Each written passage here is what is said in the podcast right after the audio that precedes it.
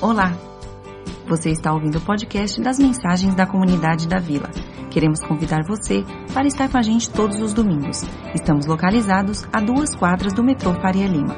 Para mais informações, acesse comunidadedavila.org.br um lugar de encontro e reencontro com Deus.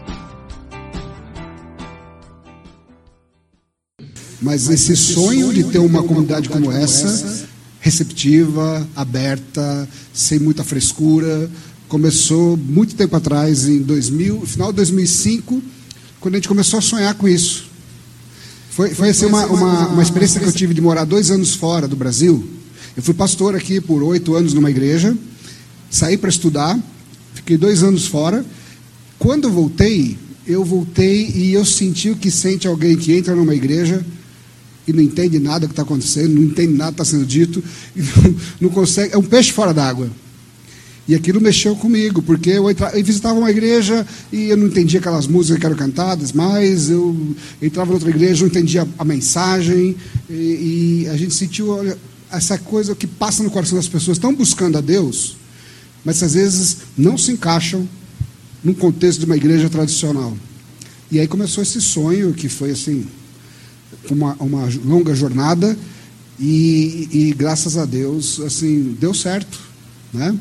Com muitas lutas, com muitas dificuldades, mas deu certo. E em 2015 a gente fez uma transição, o Marco, o Marcos chegou, eu, eu fui para o Canadá estudar e assim foi assim muito legal porque a gente percebe assim, na Bíblia tem um texto lá que diz assim que, que Paulo plantou, Apolo colheu, regou, e a gente percebe como Deus age, né? Eu tive um papel nesse, nesse começo, e hoje o, o, o Paulo, o Marcos, a equipe aqui, um outro papel, e a igreja está, a comunidade está frutificando, e é muito legal isso. E eu sou muito feliz, muito grato a Deus por poder estar aqui e conhecer tanta gente nova. Alguns são de longa data, que eu estou vendo aqui, não são tantos, de manhã tinha mais, mas assim, é legal ver o pessoal por aqui, mas é muito legal também ver gente chegando, chegando e se encontrando e, e se achando. E a nossa mensagem tem um pouco a ver com isso também. Confesso que eu estou assim, um pouco desconfortável pelo calor. Eu estou vindo do Canadá. Hoje cedo eu mandei uma mensagem para minha esposa dizendo para ela assim: Soraya, eu estou derretendo aqui. Está mais de 30 graus. E ela falou assim: Eu estou no ponto de ônibus indo trabalhar, eu estou congelando, está menos 12. então você percebe a diferença, né? É, é primavera lá. E é primavera lá. E a gente, então, depois de quase três anos, eu, eu, eu voltei para cá com o meu termostato já diferente. Então esse calor para mim está sendo de rachar. Mas aqui tem ar-condicionado. Isso é muito bom. Bom, vamos para o que interessa. Ah, essa série que nós estamos encerrando hoje tem o nome de Resistência, já foi trabalhado dois estudos, e o estudo de hoje é a igreja que permanece em Cristo. E pensando em qual seria o texto bíblico para refletir sobre isso, me veio ao coração a mente um texto bíblico que a palavra permanência, ou permanece, permanecer, aparece mais de 14 vezes, que é o texto de João, capítulo 15. E, só que eu vou ler na versão mais contemporânea, que é da a mensagem, e o texto diz o seguinte: eu, eu estou com um probleminha aqui, talvez de bateria, que não sei se vai funcionar. Vamos ver aqui. Ah, funcionou, né? Fui eu, né? Foi você? então, vamos ver. Ah, agora fui eu. Então tá bom. Vamos ler o texto. É um texto um pouco longo, mas é um texto muito legal. E nessa versão do Eugene Peterson, ele já fala o nosso coração. Diz assim: Jesus falando: Eu sou a videira verdadeira e meu pai é o agricultor. Ele retira de mim todo ramo que não produz uvas, já o que produz, ele poda, para que produza ainda mais.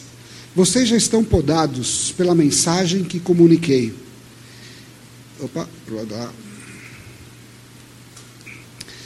Vivam em mim, venham morar em mim, como eu moro em vocês. Assim como o ramo não pode produzir uvas por si mesmo, mas apenas se estiver unido à videira, vocês não podem produzir frutos se não estiverem unidos a mim.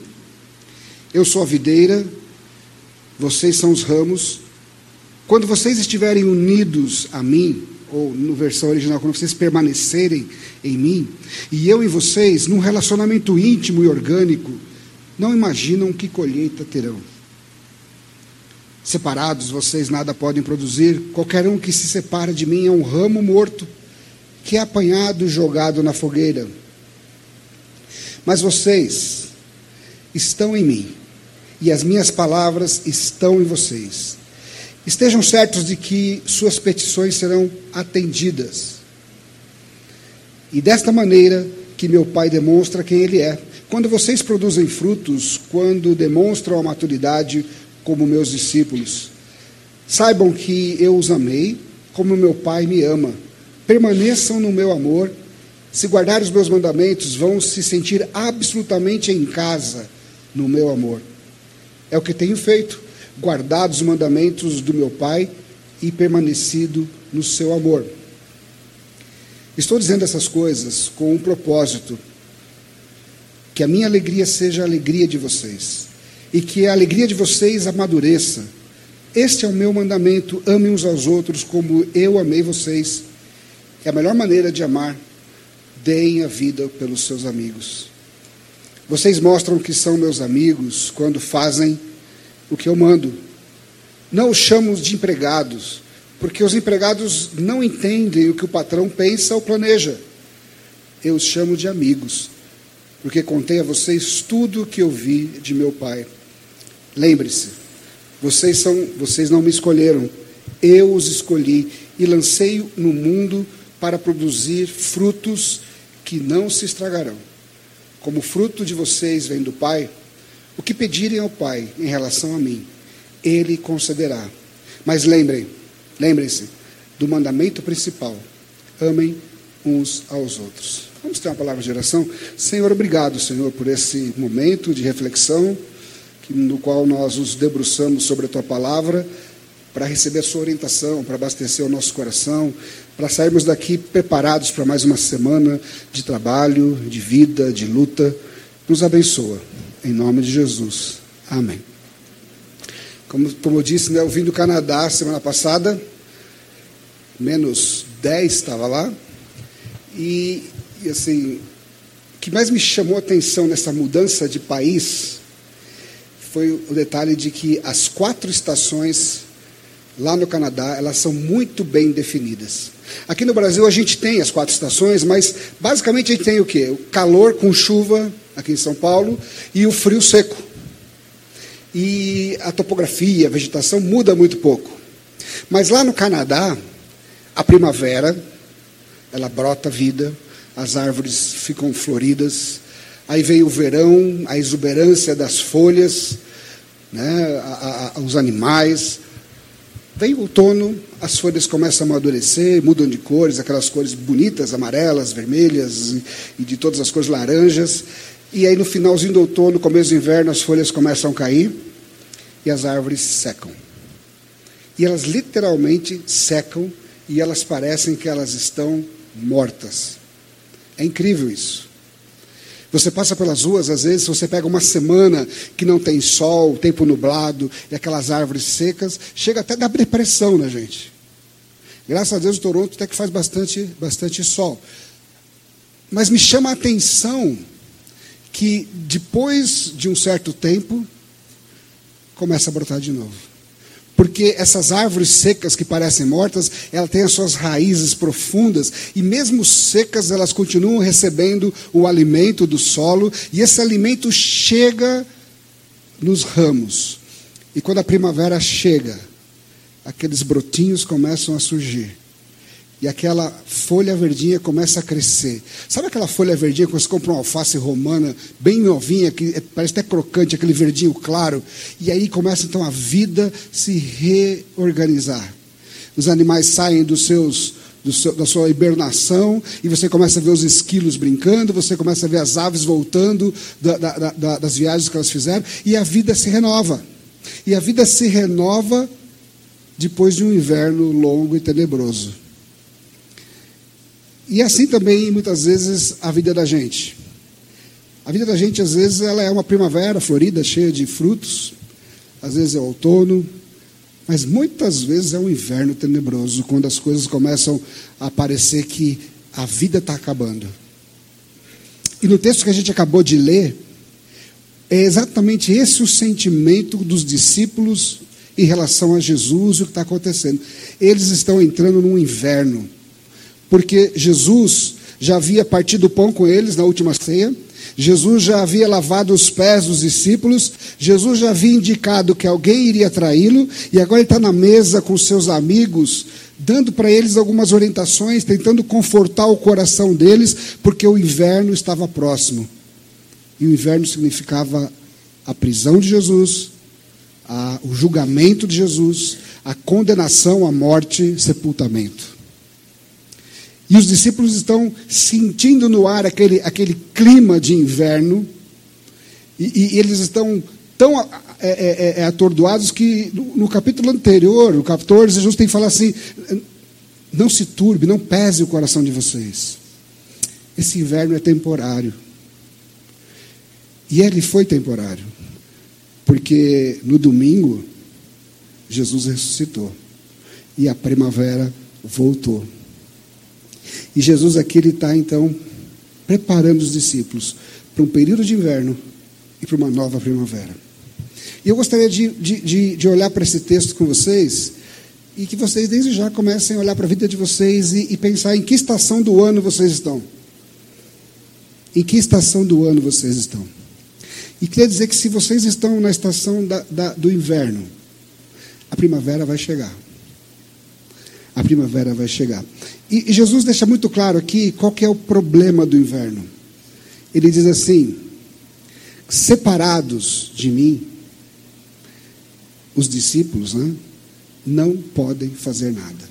Eles não podem produzir nada. Aqui estão algumas palavras de Jesus para os discípulos. Eles falam assim: assim como o ramo não pode produzir uvas por si mesmo, mas apenas se estiver ligado à videira, vocês não podem produzir frutos se não estiverem unidos a mim. E ele fala também: separados, vocês não podem produzir nada. Qualquer um que se separa de mim é um ramo morto que é apanhado e jogado na fogueira. Diferente daquela árvore seca no inverno que continua com as suas raízes no solo profundo, Jesus está dizendo assim que, mesmo no inverno, se você continuar ligado a mim, você está recebendo, mas se você se desligar, se você se separar, você morre. É como você tirar da tomada uh, o computador meu aqui, que está na bateria só. Ele está vivo por enquanto, mas se eu ficar aqui falando duas horas com vocês, até um pouco menos, porque isso aqui já está velho, ele morre. Porque ele não está ligado na fonte. E o que, que, isso tem a ver com a gente hoje? Que, qual que é a mensagem de Jesus para os discípulos lá e para os discípulos aqui? Ele está dizendo o seguinte: que nós também, se vivermos separados, se não permanecermos em Cristo, nós não podemos fazer nada. Porque a autonomia, ela leva à morte. Ah, tem um vídeo na internet, se você quiser procurar, é muito legal, de um grupo chamado One Time Blind. E esse vídeo é, é muito bacana porque é a história de uma moça conversando com Jesus, bem simples o vídeo, e ela chega para Jesus e ela fala assim: Jesus, está aqui a minha vida, eu quero que você esteja no controle da minha vida. Aí Jesus senta no banquinho que representa a vida dela e começa a orientá-la. Mas de repente passa uma amiga dela e fala: vamos para o shopping gastar dinheiro? E ela fala: ah, peraí, que já estou indo. E Jesus segura ela um pouquinho do braço e fala: onde é que você vai? Não, eu vou lá com ela. Ele fala, não é a hora agora. Lembra você está com algumas dívidas ali, não é, não é, a hora de você gastar dinheiro.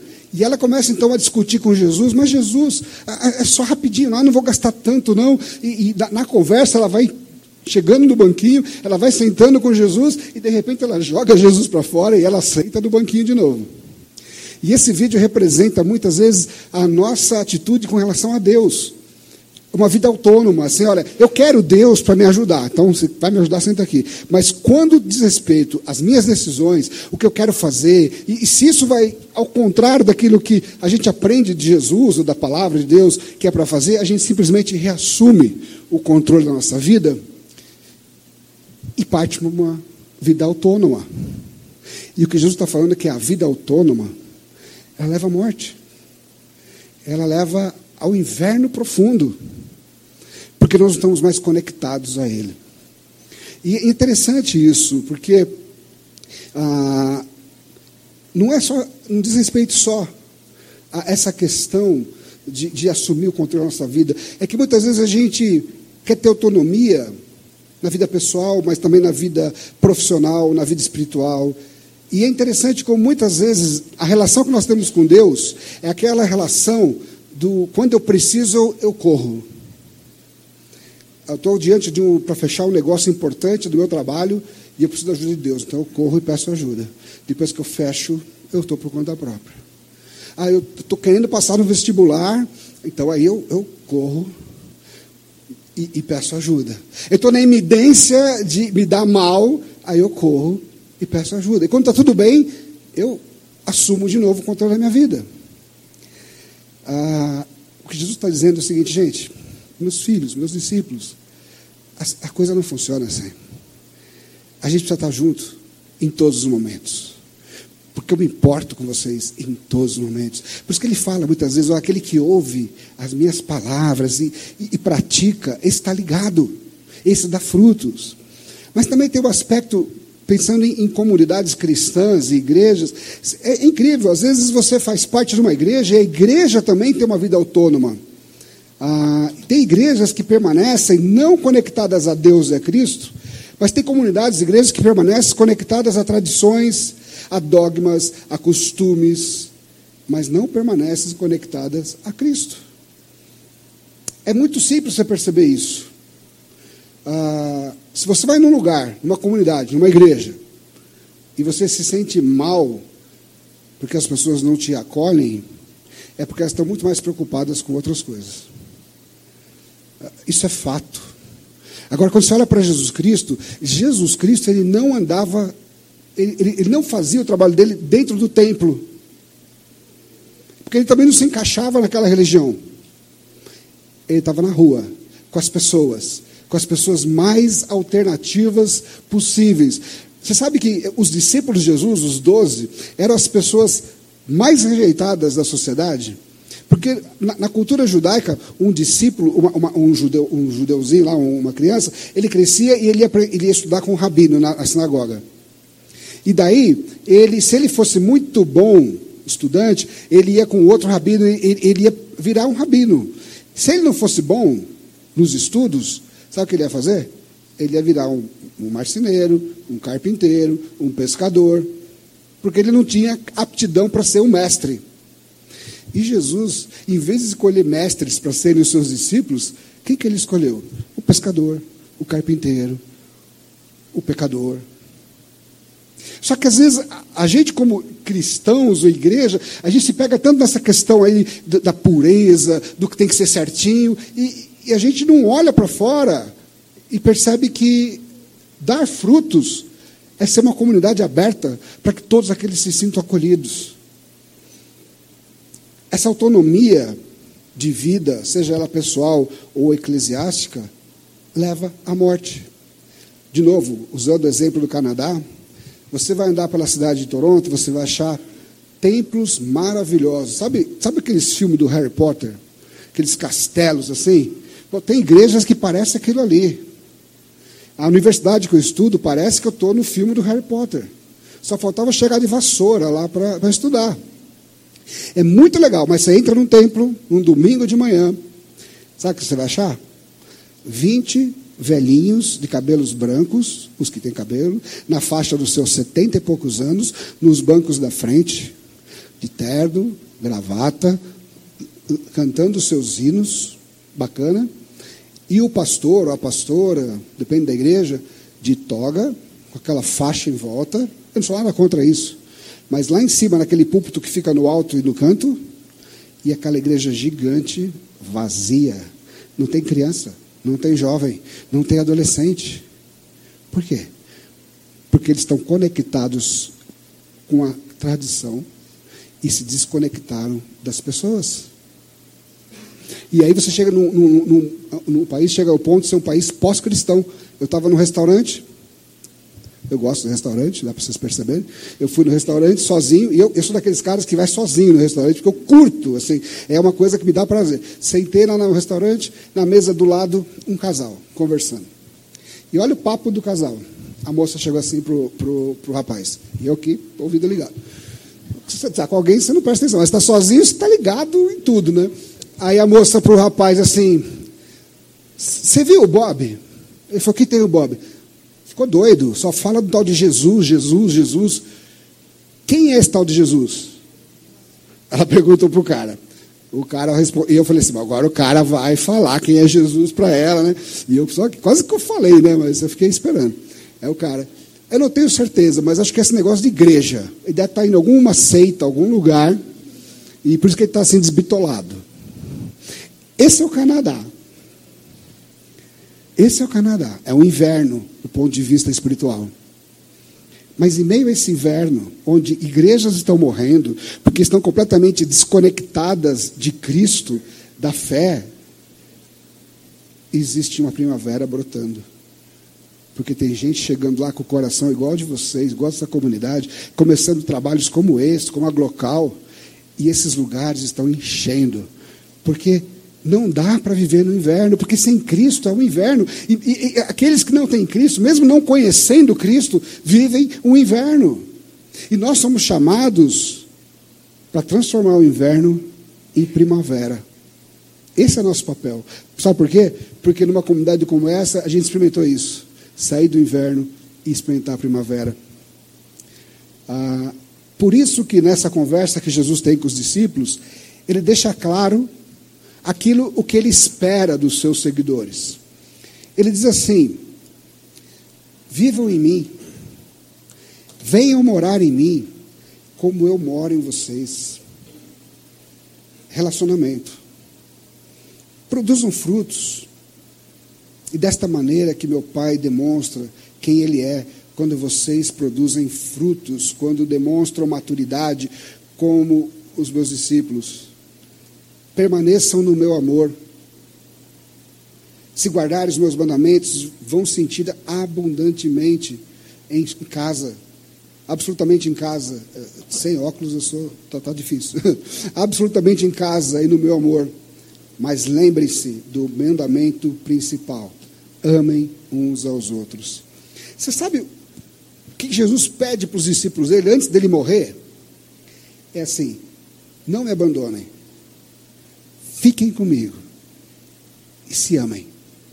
Amem uns aos outros. Ele não fala, faça um culto desse jeito, toque a música daquele jeito. Ele não fala para a gente organizar as, as, as, as finanças da comunidade de outro jeito. Ele diga: amem uns aos outros. E amar é acolher. Não é bom quando a gente chega num lugar e por mais diferente que a gente seja, a gente percebe que as pessoas não olham para a gente com um olhar estranho. Que a gente pode ser quem a gente é. Que a gente pode ser quem a gente é, porque a gente pode ser quem a gente é diante de Deus. E o que Deus quer da gente é que, assim como Ele nos aceitou do jeito que nós somos, que nós nos aceitamos uns aos outros como as pessoas são. Esse é o mandamento dele, ó, amem, amem. E ele fala, olha, a melhor maneira de amar é você dar a vida por alguém. É, é, é entrar numa relação.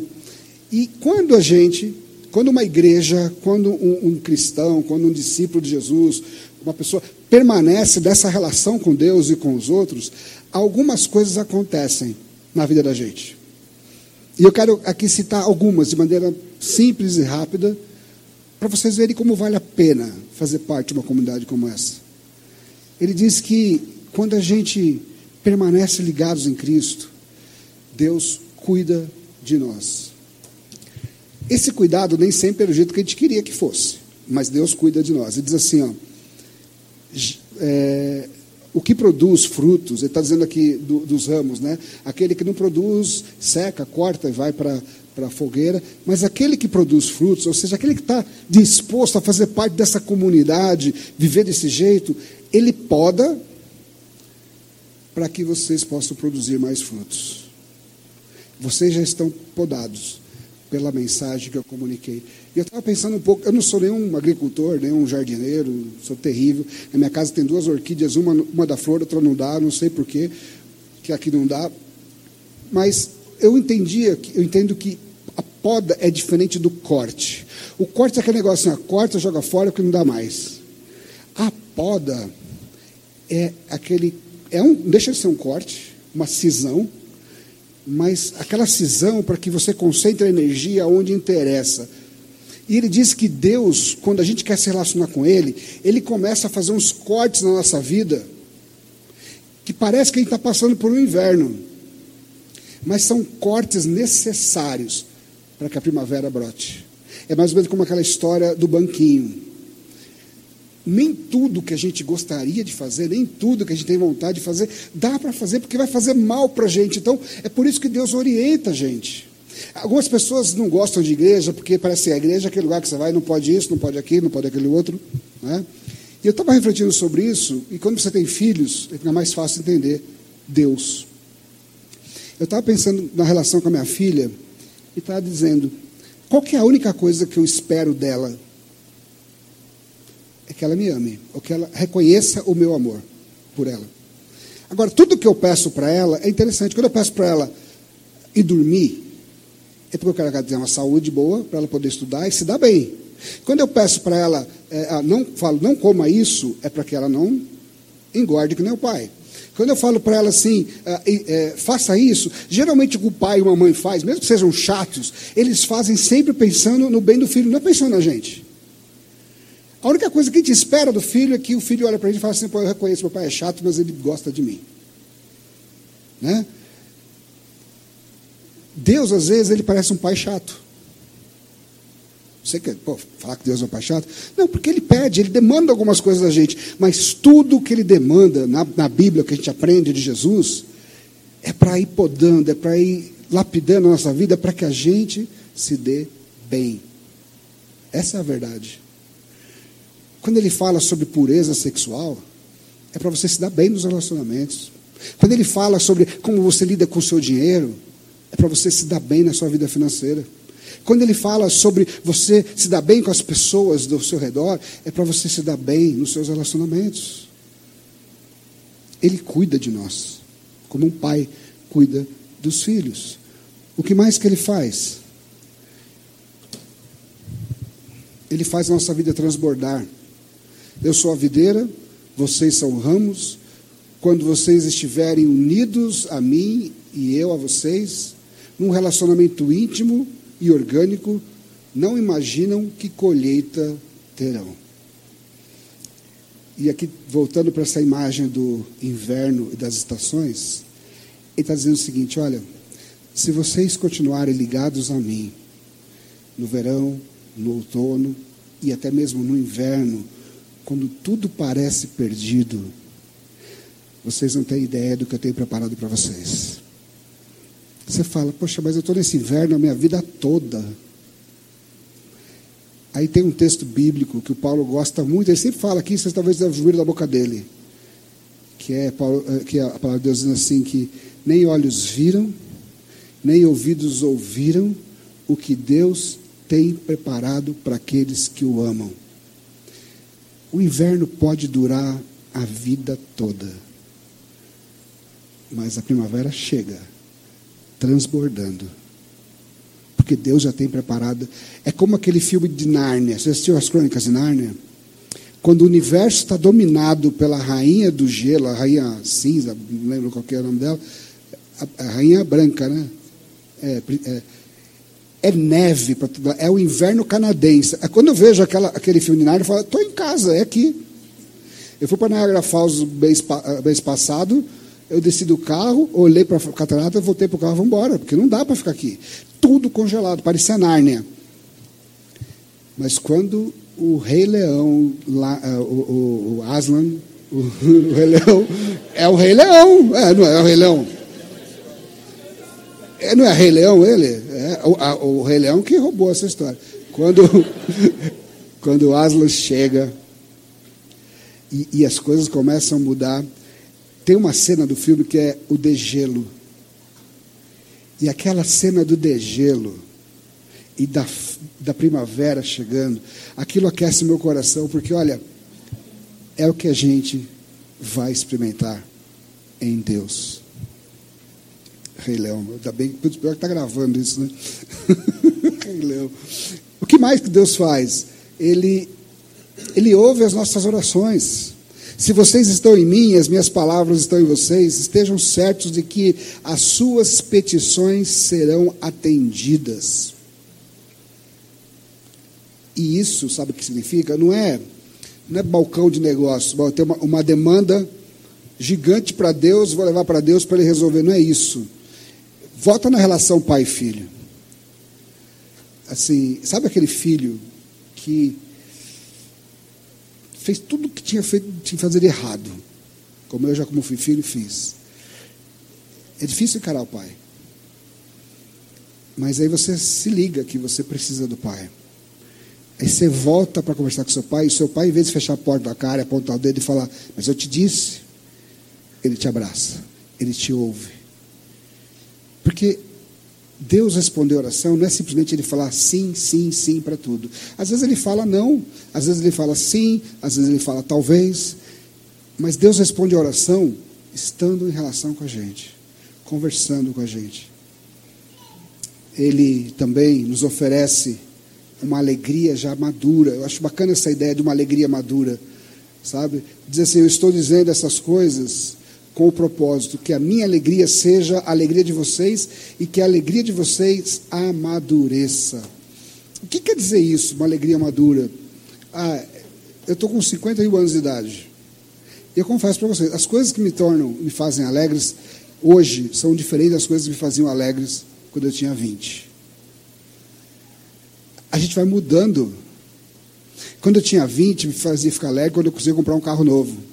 Quando eu tinha 20, eu ficava alegre quando eu conseguia a, a, o, de volta o interesse de alguém que eu estava interessado. Quando eu tinha 20, 20 e poucos anos, o que me deixava alegre era poder, assim, ter sucesso.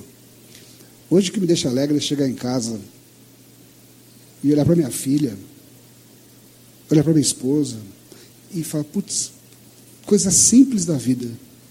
Eu estava conversando com meu cunhado ontem, o Júlio, acho que foi ontem né, que eu estava conversando, que o meu sonho de consumo não é ganhar dinheiro, não é ficar rico, não é progredir na vida, meu sonho de consumo é me aposentar bem. Eu quero aposentar. Eu quero chegar em casa cedo. Eu quero pegar minha filha e andar de bicicleta com ela. Eu quero, eu quero sair com a minha mulher. Eu falei, Soraya, eu quero ter um dinheirinho assim para a gente fazer uma viagem por ano. Eu quero ter menos dor de cabeça. É isso que me deixa alegre. Se fosse há 20, 30 anos atrás, o que me deixa alegre é ganhar dinheiro, é, é ser bem sucedido. Parece que os nossos valores eles vão mudando com o passar dos anos. Se não mudou, alguma coisa está errada. Porque sabe quem tem valor? São pessoas. A hora que você chegar na sua. Eu sei que é duro falar isso, mas se você tiver, infelizmente, essa experiência de estar no seu leito de morte, no hospital, Sabe o que você vai querer? Você não quer o teu carro, você não quer o teu emprego, você não quer os seus bens, você quer a mão da tua filha e a mão da tua esposa do teu lado.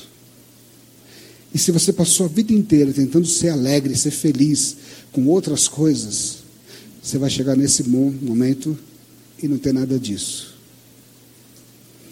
Ah, o texto diz que quando a gente está conectados a Cristo, a gente vai amadurecendo e a gente vai dando sentido à nossa vida. E são outras coisas que nos deixam alegres. Talvez seja muito cedo para você entender isso. Você não precisa entender isso agora. Então fica a dica: se conecte a Cristo. Esse processo vai acontecer na sua vida. E por fim, ele nos chama de amigos. Você sabe que Deus, Ele é dono de tudo. Né? Se Ele quiser fazer assim, acaba com tudo. Se Ele quiser fazer assim, Ele cria tudo de novo. Se Ele quiser simplesmente olhar para você e falar: Você já me encheu os pacovar, eu já não quero mais saber de você. Ele vira as costas e fala: Vai para o inferno. Ele pode falar isso. A gente faz isso com, com pessoas que às vezes nos incomodam, na é verdade. A gente faz isso. E ele é Deus, ele é dono das coisas. Só que ele olha para a gente e fala assim: Mas eu não trato vocês como escravos, que é o, que é o, o texto original. Eu não trato vocês como empregados. Eu, eu quero me relacionar com vocês como amigos. Eu quero que vocês sentem na minha mesa. Eu quero que vocês comam comigo. Eu quero que vocês se relacionem comigo. Eu quero que vocês andem comigo. Porque eu amo vocês. Cara, esse amor de Deus é, é tremendo. Esse amor de Deus é um negócio que não tem explicação. Esse amor de Deus aquele amor que eh, Deus olhou para você, Ele gosta de você, Ele quer você, independente de quem você seja independente do que você tenha feito, independente das, das suas maiores complicações na sua cabeça, Ele olha para você e Ele te ama a ponto dele se tornar ser humano, dele viver a sua vida, dele morrer a sua morte, para que você possa viver a vida dele, que é a vida eterna. Que amor maior que esse? Ele falou: não existe maior, maior, amor maior que esse, que alguém dá a vida por outra pessoa e ele deu a vida por nós. Então, para encerrar, eu queria dizer para vocês o seguinte: primeiro, uma palavra para você, pessoa, ser humano, está aqui, indivíduo. Eu não sei em qual estação do ano você está vivendo na sua vida. Talvez você esteja vivendo o verão, produzindo muitas coisas, dando tudo certo na sua vida, as coisas brotando. Que bom, aproveita esse momento. Mas talvez você já esteja no outono, as folhas estão caindo. Está bonito ainda, porque o outono é bonito, mas as folhas estão caindo, as coisas estão passando. Mas talvez você esteja no inverno, está tudo seco, tudo parece perdido. Para você eu quero dizer o seguinte: permaneça em Cristo, que a primavera está chegando. E para vocês, comunidade cristã que estão aqui, vocês são uma comunidade. Que vocês sejam essa primavera, para que aqueles que ainda não fazem parte dessa comunidade, ao chegarem aqui de seus invernos, possam sentir aqui um oásis, onde eles possam ser aceitos, amados, acolhidos, para que vocês sejam instrumentos de Deus, para que as pessoas que estão vivendo o seu inverno experimentem a primavera. Que Deus abençoe. Amém. Vamos orar. Obrigado, Senhor, pela tua palavra, pelo teu amor, pelo teu cuidado e por esse privilégio que a gente tem de estarmos aqui nesta noite. Abastece o nosso coração, coloca esperança no nosso coração. Que a gente saia daqui, ó Deus, na certeza de que a primavera está chegando. Em nome de Jesus. Amém.